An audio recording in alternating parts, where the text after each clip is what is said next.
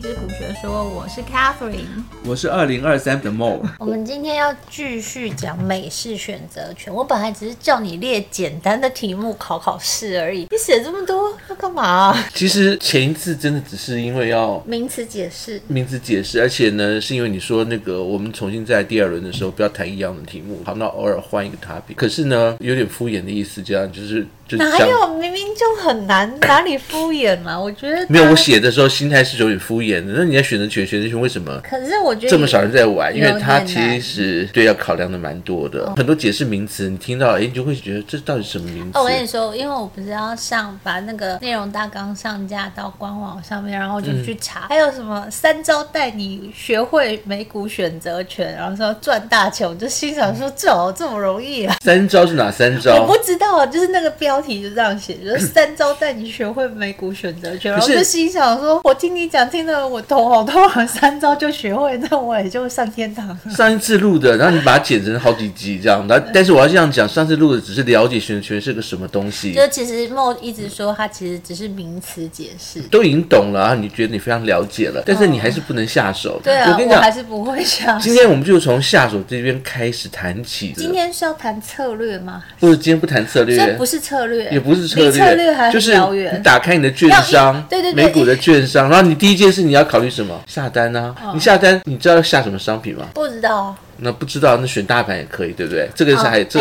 ，SPY 对这种啊，东我西知道你最常玩那个什么 DIA DIA 是和那 QQ 嗯 QQ 其实波动比较大，它其实这两个合在一起就是 SPY 了，就是大盘。DIA 是那个美国的传统道琼呃指数，对，然后呢，那个 QQQ 是 Nasdaq 指数，科技这都是大盘业，就是你可以不用管一家公司的新闻什么的没有，那你可以选这个比较简单。我想问一下，嗯我在 Google 搜寻的时候还会看到选择权策略，嗯所以策略是跟我们今天要谈的完全没有关系吗？完全没有关系哦，所以啊。策略是更进阶的课程嘛？对，策略是你为了什么要玩选择权？哦，所然后呢以意思是说，我们上次录音的那个三集，就是前台美股选择权的那三集是幼稚园，那我们今天是要进入小学嘛？没有，是正式要进到幼稚园里面玩。现在我那所以上三上次三集是幼幼班就对只是了。你知道，只是告诉小孩子讲说幼稚园它是长什么样子的，里面是要做什么 的，让他有认知。那今天是你开始进入幼稚园以后呢，你进去幼稚园以后，第一个你会你会做什么动作？学会说老师好，小朋对友好啊。，第一件事你是要说老师好啊，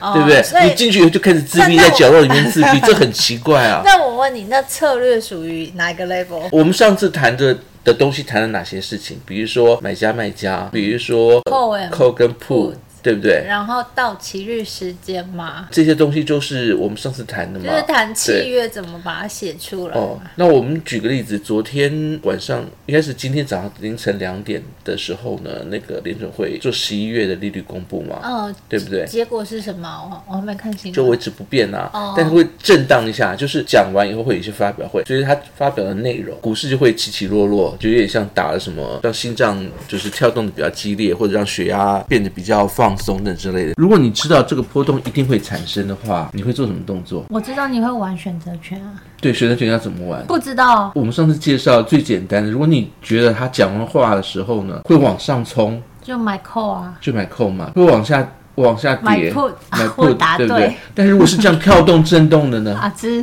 就同时买一个 put 跟一个扣啊。两边都买啊，你最常做的两边都买，两边都买的话，它是震动，当它跳到扣赚钱的时候就把它卖掉啊，那跌到 put 就赚两钱的边时都候，赚。你会有一个策，这就叫策略了。同时买两哦个，但是你要跳到一定的价格以上，你才会赚钱嘛。你没有回答我，所以策略算是大学生的课程吗？嗯，就是进阶看怎 么用啊。你有一把刀，我们第一次的课程是让你知道什么叫刀，平常可以做什么用，它的那个形那状、今天态度，哪个利刃面。之后呢，你要开始用刀才有招式嘛。我们学了一招、两招、三招、四招，那你要在什么这样的情况下，比如用说。哪一招？对，然后或啊者组合招， 我们刚刚讲的就是组合嘛。那组合招的话，你要知道就是，比如说你往上挡箭，往下就是打棍子，但是你中间还有一个距离啊，那个点，比如说今天第一个要谈到的就是价格，你要定哪个价钱呢、这是关于你的目标价，这你进去啊，我都好了解哦，选择权是什么意思，对不对？扣，然后呢那个 我 sell 以为 put 我很了解，就今天又被打回原形，我靠！哦不是，你已经知道了，但是第一个你要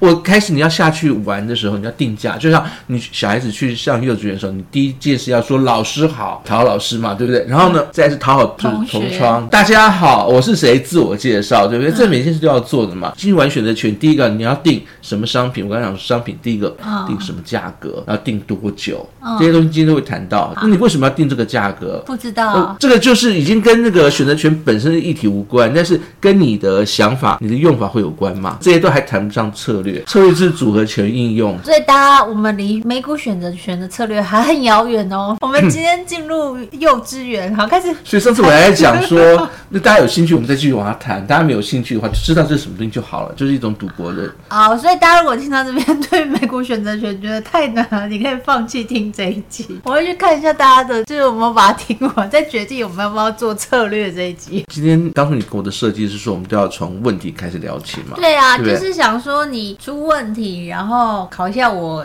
确认一下我还记不记得，然后也考一下大家。那我们今天会提一下名词。第一个我们要的 topic 是要讲价格。好价格 你，进去的时候，你第一件事情找到商品了啊、比如说我叫大盘，我不要想嗯这样，我也不要知道新闻，我看大盘趋势。这时候你要定一个价格，比如说这时候大盘的价格我随便这样讲，三百块钱嗯大，这盘是商品哦300，这不是权利金融，嗯这是商品是三百三百块钱。那三百块钱呢，要定多少钱？你的目标价，上次提到，你知道什么是目标价吗？目标价就是、就是你要从哪一个点开始赌，赌高或低，就是赌那个扣或 put。对那你的目标价你要定哪里呢？三百零二。那为什么不是三百呢？哎，不知道，对，所以怎么定目标价？我们今天先从一般的问题，然后来问到选择权。其实你每天都会遇到这种问题啊，都乱很是不行的。来，让我们看第一题 题目：你去买彩券，这个彩券的性质跟我们讲的那个很像，就是一个赌博嘛，对不对？啊那今天某一个大乐透，某一家大乐透，这样让你去刮刮乐，这很常会遇到，就是说啊，今天就是出特别版的刮刮乐，一定会刮到，这叫保底。对，有、啊我过年的时候有买过，好像是一千块吧，一千块会有哦嗯它那就种标榜底，你一定会一定会刮对到，而且一定最少你会就是会刮到一张就是最普通的奖，就可能两百块这样嗯子。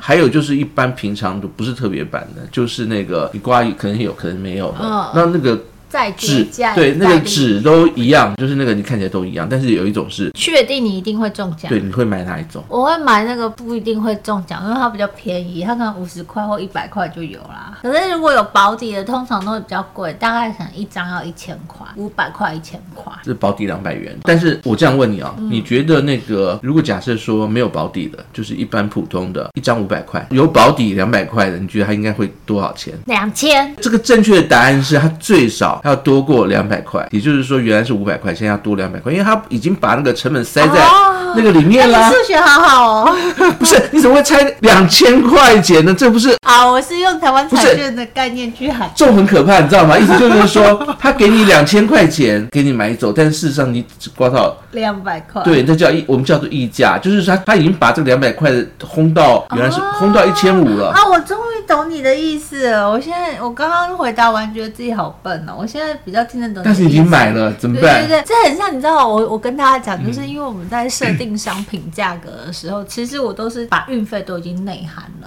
嗯，比方说呢，这个商品我本来要卖一千块，那我就会定在譬如说一零八零，那就运费已经内含了，然后就是含一个免运，然后大家对于免运非常的有心动的感觉，他就觉得不用加运费，可是事实上我运费已经含进去，是同样的概念，对不对？对对对，我们这生活中很多这种东西都会运用得到，所以学会选择权，它其实不见得真的要去玩选择权，啊但是呢，你学会选择权它的概念，假设说我们讲到那个策略了，它组合权就是买一个几率最高的一个组合，然后能够中到你的彩券的，这是哦，最所好以的你刚几刚率说。如果跑马也是一样啊不，保证中奖的是五百块，那如果保底两百，所以我至少要花七百去买。它这个价格最少，它在外面放的价格最少是要超过七百、啊嗯它如果假设说今天它只卖，就最少中两百，它只卖个六百五十块的话呢，那他就会赔一百五十块不。是你就会赚了，啊意我思就赚你就50你的块啊几率就比买普通的要多了。五十块，我们就正式来开始介绍一些名词，这样啊名子词好。啊第一个问题会带入到一些选择权的东西，你可能会听到什么是价内、价外、价品。我有听过价内，我有听过价外，但没有听过价品、那欸。价这个是价是什么价，你知道吗？目标价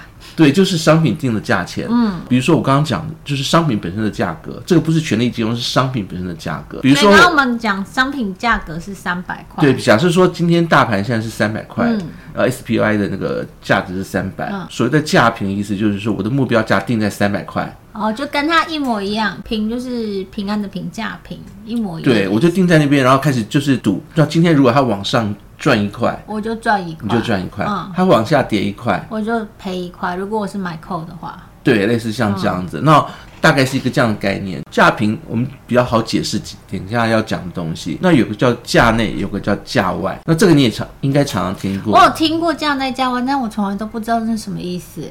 那你刚刚你刚刚说三百块钱，你觉得你要定多少钱？你刚刚的答案三零二啊，三零二，但是随便乱编的，对对啊不对？你为什么觉得三零二比较会比较好？我不知道。那你是要买扣还是要买 put？ 我刚刚是想说我要买扣，你要买我扣定在三三零二，但是这样子是不是很蠢？如果它现在是三百块的话，你要先有先有先有个想嗯法，因为你你是用三零二定输赢，它如果超过 三百302我呃才对会三百零二赚嗯你才会赚。它如果假设说到了三零一差一块钱，我就没有赚。你是一毛都没有赚， 你要说清楚是一毛都没有 赚，而且你的那个花那个钱会整个都没有，就是到期了以后会整个都没有。那个价钱定的那个价钱，它的价内跟价外，我先讲什么是价内，就是你已经开始赚了叫价内。你定的价钱，那个钱已经开始赚钱了，叫价内。所以你定三零二，你要到价内的价价内是三零零二以上，以上它才叫价内嘛。但是如果不到三零二的话，叫价外。这里我有听懂，等一下让我插一下话。不，你刚刚跟我说我一毛都不赚的时候，我觉得梦看着我的表情，就是你这个笨蛋。不是很多人，像我也会定在三零二啊，因为我觉得这个月只是会涨啊，我不是每个月都会在下午茶里面公布说这个月的统计它会涨多少嘛，所以你如果是这个选择权是一个月以后的，你可能就可以考虑啊，比如说这个月 它就会往上涨两哦但趴嗯是。我定在，那我问你哦，假设我现在定，然后定月结算的，那我的确看好，譬如说这个月是看涨的，那个月，譬如说十一、十二月就比较容易嗯涨。那我定在三零二，跟我定在三百，哪一个会比较贵啊？它现在是三百、嗯那个三零二是比较便宜的。对，三零二会比较便宜，对不对？对嗯三百就是已经在价内了嘛，你如果定的是二九八，那才是叫价内。那因为300因为我问你二九八，你现在拿，现在马上买，然后现在马上卖掉，是不是马上赚两块？对啊。理论上是可赚是两块。这个应该很贵吧？因为我现在的价钱是三百，我定在二九八，它对就会很贵啊，就是它已经是达它到，已经是有价值的嘛，对啊不对对？啊没错对吧啊？上次有人会问说啊，明明就是那个三百，它可能就定在很远的价内，比如定一百块钱。那那个就没有人要跟你赌。不是那个，你本身卖的时候，那个卖的价钱就已经超过两百块了，这是我刚刚讲的那个问题的原因嘛，哦就是 OK 嗯他已经把那个价值内涵在那个里面了，他一样是赚波动。但是你这样想哦，我们等一下要讨论是这两个价格怎么去定，有什么不同？好好，那我们继续把价内、价外、价平再讲讲完，价内的意思就是它已经有价值了，什么都还没有开始，它本身那一张合约金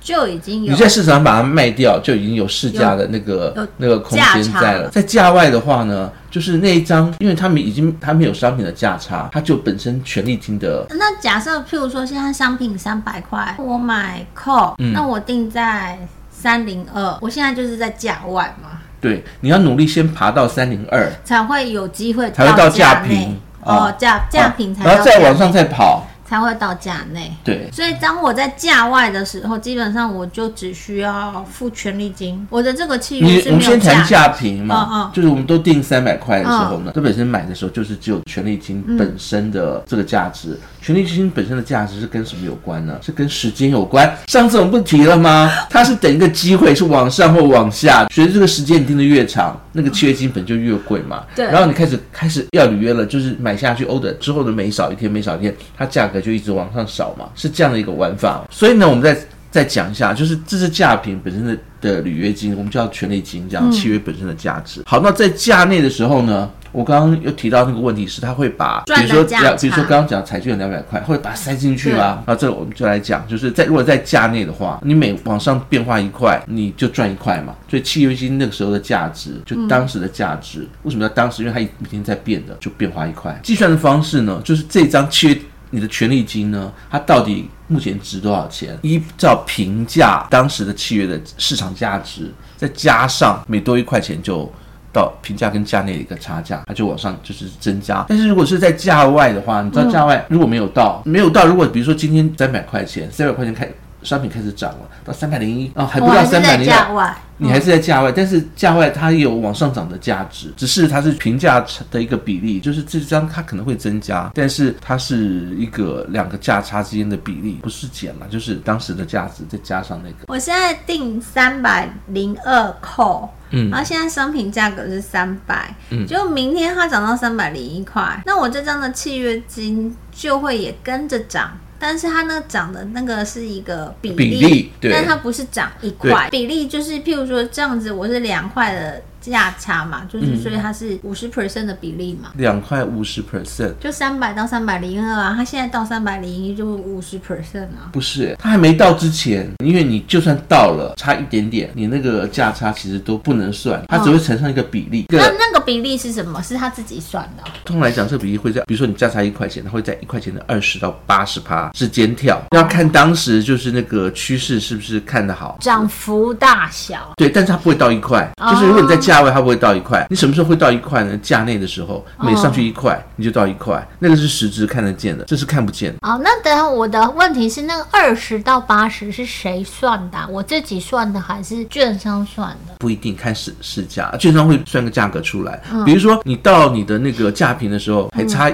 一百块钱，跟你到价评只差一块钱，你觉得当然是差一块钱，它的成可能就比到例八嗯十对嘛？啊，对。那到一百块钱它可能是二十嘛？你知道我在讲什么吗？我知道啊那这个东西它会帮你算，反正就有它的计算方式了。第二个问题，嗯你养小孩，养养小孩我知道你没有小孩啊，但是假设你要养小孩是，嗯你看是不是很适合问那个李安？两种养法，第一种就是目前现在大家比较想知道，就是我的小孩子，我要让他赢在起跑点上，不能输。那起跑点上，那就给他学补习、学才艺，在班上要先跑个优异的成绩，最好保送什么什么之类的，那一直把他养到出社会，类似像这样，这是第一种养法。那第二种养法是管他去死，每个月我们把这些补习费用啦、家教的费用全部都存起来，到了他出社会的时候。再丢一笔钱给他，你想选哪一种？我选第二个，我希望我妈选第二个。这是我所谓的起跑点的代价。我们刚刚不是提到价内跟价外吗？你记不记得你的选择是三零二吗？对啊，三零二的意思代表什么？就是赢在起跑点上，它的意思就是说，它本身就有内涵价值。今天就算是我你出社会，你没有任何一笔钱，但是你有能力，刚刚说的第一个就是我出社会没有任何钱，但是我有各式各样的才艺。你在已经赢了人家的起跑点上，嗯然后，对但不是对？第二种养 法就是根本不要培养你，我就把这个钱省下存下来。来，然后存起来。所以他在出社会的时候没有任何才艺，但是有一大笔钱。对，这就已经是抉择上的不同了嘛，没有一个正确答案啦。因为大部分的人，每个人大概都会想，哦，那小孩子一定要赢在起跑点上，大家千万不要傻了，就是不是不用傻。再 再一次，我一定是选第二个。我妈把钱存起来比较实在，那我问你，那你为什么当时要选价外？我乱讲的啊。哎，因为你之前讲过，这这个答案你之前讲过了， 我之前讲过，嗯因为我看涨啊，不是你选彩券。回到我们第一题，彩 券，彩券，嗯，你那你要你会选哪一种彩券？两百我，我选那个便宜的啊、那就是价外的意思啊，因为你便宜，你可以买很多啊。你如果假如说刚开始就已经那个，那 你就一张。那如果假如说你刚开始他是没有把那个保底的钱算进去的话，你可能可以买。两三张，按照你刚刚两千的说法，我可以买四张，对啊，对，没错吧？那我就会所以如果买四张全部都就是共估你就赔光了。 不是，你买的是同样一个目标价，但如果你四张都不是说共估啊，都如果都中的话，赢一个百分比的话，你是不是就是原来没有保底的价钱的，你可以赚四倍？好，我们现在回到我们的那个，为什么是价内，为什么会价外？你要怎么选择？你不知道的话，你就会乱定价。我先讲为什么要买价内期权，嗯、为什么要用两百九十八去买？因为它一开始就已经有两块钱的价值在里面，它上面波动，看苗头不对，这样往下掉了。一块可以赶紧把它卖掉，我也只有就是我也可以卖到一块钱，所以它的机会风险你比较没有把握的时候，不见得会涨。比如说今天鲍威尔我只买了单向的，它正好讲的时候价格跟我反向了，我赶紧把我手上东西卖掉，我还有保底的那个价值在，就跟你去刮，你花了大概就八是百还块，是可以赚两百的意思。至少两百嘛，哦，所以对你不就对是就就你刚刚讲，如果我买二九八，然后现在是三百，我至少还会有那个一两块的叠的空间，但是至少趁对啊它比如说叠一块二九九，我就赶快卖掉，我还有一块的价值。对，类似像这样子，它就是你没有什么把握的时候，你要看机会风险的时候，你少点杠杆，万一到时候没有到，比如说就是买、我们讲末日期权，当天就要赌输赢的那一种，万一没有到的话，你是整个都都沉默的，你知道讲什么？一毛都收不回来，你要它保有一些价值，你就可以买价内。就是比较没把握的时候，通常啦，这是我的说法啦。但有人就是故意要没把握的时候，他就是希望有点保值嘛，要、要赶快卖。但是话说回来了，也有那种可能是从价内，本来你买的时候是有价值，一直跌到价外，跌到价位的话，那就一模一样了。呃，为什么要买价外？你觉得有把握？比如说今天我们常常讲讲，上次在下午茶的时候就有在说，比如说国庆日啦，选选举行情啦，或者是十一月就是大行情是往上的啦。我第一个看到这个，我第一个想到是 NVIDIA 的黄仁勋，他那时候不是买了，应该他就是买所谓的价外期权吧，他看涨他的嗯 NVIDIA，、所以他买了一个可能比较好的看涨，可能涨很多的对价外期权，对所以他的资本又小又便宜，然后杠杆又大，然后又可以赚一票。还有时间限制，他每天跌，他每天拖，这是双重的亏损，他就把它卖掉了。为什么要买价外的呢？赚比较大。对，但你记不记得我们刚刚提到，就两百九十八爬到三百，呃，我们刚刚是讲不我们三零302啦，讲成就是从302三百爬啊到三零二，这中间这一段，你要确定我还要往上爬。对啊对它如果爬不到的话呢？我就一毛钱都赚不到。对你，刚是不是刚有风险说比较嗯大？但是它比较便宜嘛，可以买比较多张可。是如果我譬如说我的价外定在譬如说三百二好了，嗯那就更难到达。所以我的那个，但是万一到达，你会赚很多哦。但是相对来讲，我付的那个买契约的钱也会少，对不对？嗯，因为它它就是一个价外期权，对，多一些杠杆。你这时候有定价了嘛？已经开始能够开始定价，我要选择，比如三百块钱，你就会选择我要三百块钱以上呢，定一个价格，还是三百块钱以下定一个价格？我只是会回答你的问题，我还是就叫我下单，我还是不会下。这边我们再加一点这样子，你知道，如果你定三百零二的话呢，它要到多少钱你才会真的赚钱？超过三百零二啊，对，因为你还有一个，你还先花了一个钱，然后我要你是把不是契约契约的那给它个赚回钱，来。嗯对，譬如说我契约是花一块钱买的话，那我要到三零三才真的开始对打平跟赚钱。对，这个你上次有问过，嗯我有记得。前一阵有流行 NFT，我因为我实在是想不到什么例子，我想到以以前那个蛋挞，然后 NFT，你有没有什么印象中你买过很贵，但后来不值钱？不太会买这种东西，但是我有认识的朋友，他好像真的有去买 NFT，他买什么东西我也搞不清楚，但据说他花了三十几万台币，然后现在可能剩一两块吧，我们也不好意思再问他。之前还没多久的事情，才刚红过这样子。对，然后但是我啊之后马上就不值的钱了确在前一阵子看到新闻就说 NFT 现在百分之九十九的 NFT 商品都无价值，然后呢，你知道那个生活中这种例子其实很多、哦。比方说比如说你买了化妆品，放着放着面膜就过期了， 哇，这整个就不值钱了。重点来了，比如说有一款面膜刚出的时候可能很红，你可能还是就是。普通就还买不到，还要请人去代购，从哪边带回来，花了可能就是原来他定官方定价的，可能就是两倍价钱，还是放到过期了。其实我要问的是，你知不知道选择权会不会溢价？就是大家抢买，像类似像那个 NFT 干什么，然后呢，价格就被轰的比较贵。应该还是会吧。会，就还答案是会嗯的。而且这招，我觉得那个华尔街很坏。等一下，你可以先解释一下什么叫做溢价吗？我刚刚这样讲，就是我们提到了价内价外嘛，嗯那是指商品价钱它往上走跟往下走的一个价钱，一个差价你要加到你的那个权利金里面去。譬如说，举刚刚的例子，我买一个 buy call 三零二看涨，嗯商品价格现在是三百块，嗯大盘譬如说三百块，我买三零二，那可是我在买这一张一口的契约的时候，我要付权利金是一块钱，对它的那个权利金，事实上是我们刚刚已经讲到了就是，它的其公式是时间上面的机会的就价值、加上后来波动的差嗯对，价那假差。假设我们先算它，就是我花一万一块钱去买这个契约啦。对，意思是说我要真的让这个商品涨到三零三的时候，我才能赚回来，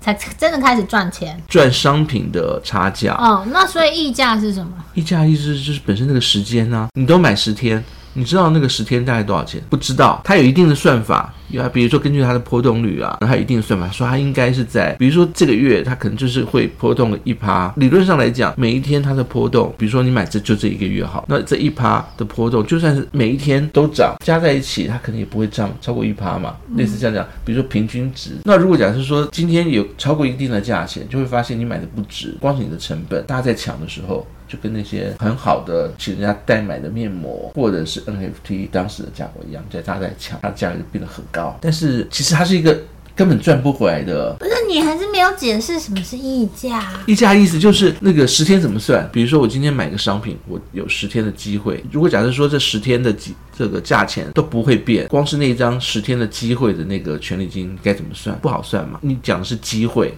嗯所以机会它本身根据它的算式跟算法，就是比如说这个月的统计就是会涨个一趴，涨个十趴，不管这、是不一定的，看商品。但是呢，如果它太高，摆明就是赚不回来。那举例说明，比如说那个，你刚刚讲一块一块钱，你买就是一口，还是一样大盘，然后目前你定在三零二，对啊，那你要到多少钱才会赚回来？三零三啊，对，那那一口一块嗯，的那个价格，当很多人抢的时候，哦，它就会变贵假设说变十块，哦，变十块的话呢，你原来三零二，就要变它三一二五才会赚钱，对你哦才会所以这赚叫做钱溢价，它比一般哦正常的价钱要就是譬如说，大家都不合想理都对都想要买这个这个嗯白扣三零二，然后一个月到期，大家就都觉得会到这个价钱，所以大家都冲进疯去买抢。那冲进买进去买的时候，它就会价格就会飙涨。它本来权利金从一块就会慢慢涨涨涨到十块，这个叫做溢价。那涨到十块，对我最后那个买的人，他就是要到商品价格要到三一二，他才能真的打平。然后你这然后样，通常就最后冲进去的就是被称作韭菜。嗯，比如说像是这个花姐很很坏，嗯她想把价格拱高的时候呢嗯，她就开始就是自己狂买，可能把气氛炒高。那或者一种情况是，她不希望大家买的时候，嗯她也把它气氛炒高。也就是说，你进去的时候，你已经觉得我哦好像我会不会是最后那个。接手的人，按照这种溢价的感觉，如果假设说他，你确定后面还会有人接手买你的这个就是契约，会比你的你目前压下去的权益更更高，没关嗯系，我就。我就可以买，但是你比如说好像有点危险，高到一定程度了。比如说七月的时候的下午茶，不是有讲说，我一进去看的时候，才隔一天嘛，他的那个金额就真的加了三倍。本来我那啊那所以就是那那就叫做华尔街就自己把它溢价。抬起来啊，啊，你要再进来没关系哦，如果我们换个例子举，比较容易理解，就譬如说这间房子本来开价我们讲一千万好了，然后现在有十组买家进来看，每一组都出价，然后大家就越出越高，所以本来屋主本来只想要卖一千万，嗯，然后第一组客人就说我要用一千零五百万买。然后第二组客人太喜欢了，他又再加钱，然后加到第十组的时候，他就变成一千五百万，所以这就算是一个很大的溢价。可以像拍卖会，但你比哦如说一千万，你出一千一百万，然嗯后就卖卖给一千一百万的人嘛，那又有第二组人想说还有一千三百万，对啊嗯那一千一百万人就把它卖给一千三百万人，他只要后面有人来接哦，它价格就会一直往上往涨，上垫哦这样子那会不会有溢价情况？会有，而且会计常常做这种事情哦，来割你的韭菜哦， option 也可以被割韭菜了。有 啊，不然为为什么我到一定程度我就出？你知道，就是我们不我们的群组里面每天都有在算这个东西嘛，就是在算这 个很忙啊，什么时候你就出，你就不用管我都在它，这样睡觉安全的安全的。好，议价的时候怎么看？议价的时候你还要不要买？第一个就是不买了，换其他的商品，还是一样举我当时在国庆行情的例嗯子，我一进去看纳指啊，什么都都议价，而且议价很多真的，那你就后来怎么办？我换商品，哦换那个联合健康哦啊这样子，因为那个财政部它会拱，但是那时候又还没有。没有被溢抬价。高，然后就敢买那个，今天才听懂你在讲什么，所以你那时候在跟我讲的时候，其实我都在敷衍你。还有一种就是你知道它一定会涨，比如说那天它会有行情在，又还没有溢价的时候，你就买。反正就是你知道有可能会会被抬，只要你后面还有接手的，就设停利，所以你你在 option 的操作，尤其你在做当中，你都会设一个停嗯利，就是你赚够，你觉得赚到一定 percentage，你就会撤。对，只要看到后面有买家，有然后在那个有然后我你又有赚的觉得够对，然了，后你的朋友之前也有分享嘛，他也是都是设一个停利点，对赚够就先跑。他是 卖家，他就是那个权利金有百分之七十以哦上，他就收嗯对。对对对，你有说，所以他你们都有设停利点。停利点，这是目标价跟成本。好了，我们今天就认真把权利金的价格讲完了。那这一集就这样子喽，我们下次见，拜拜。拜拜。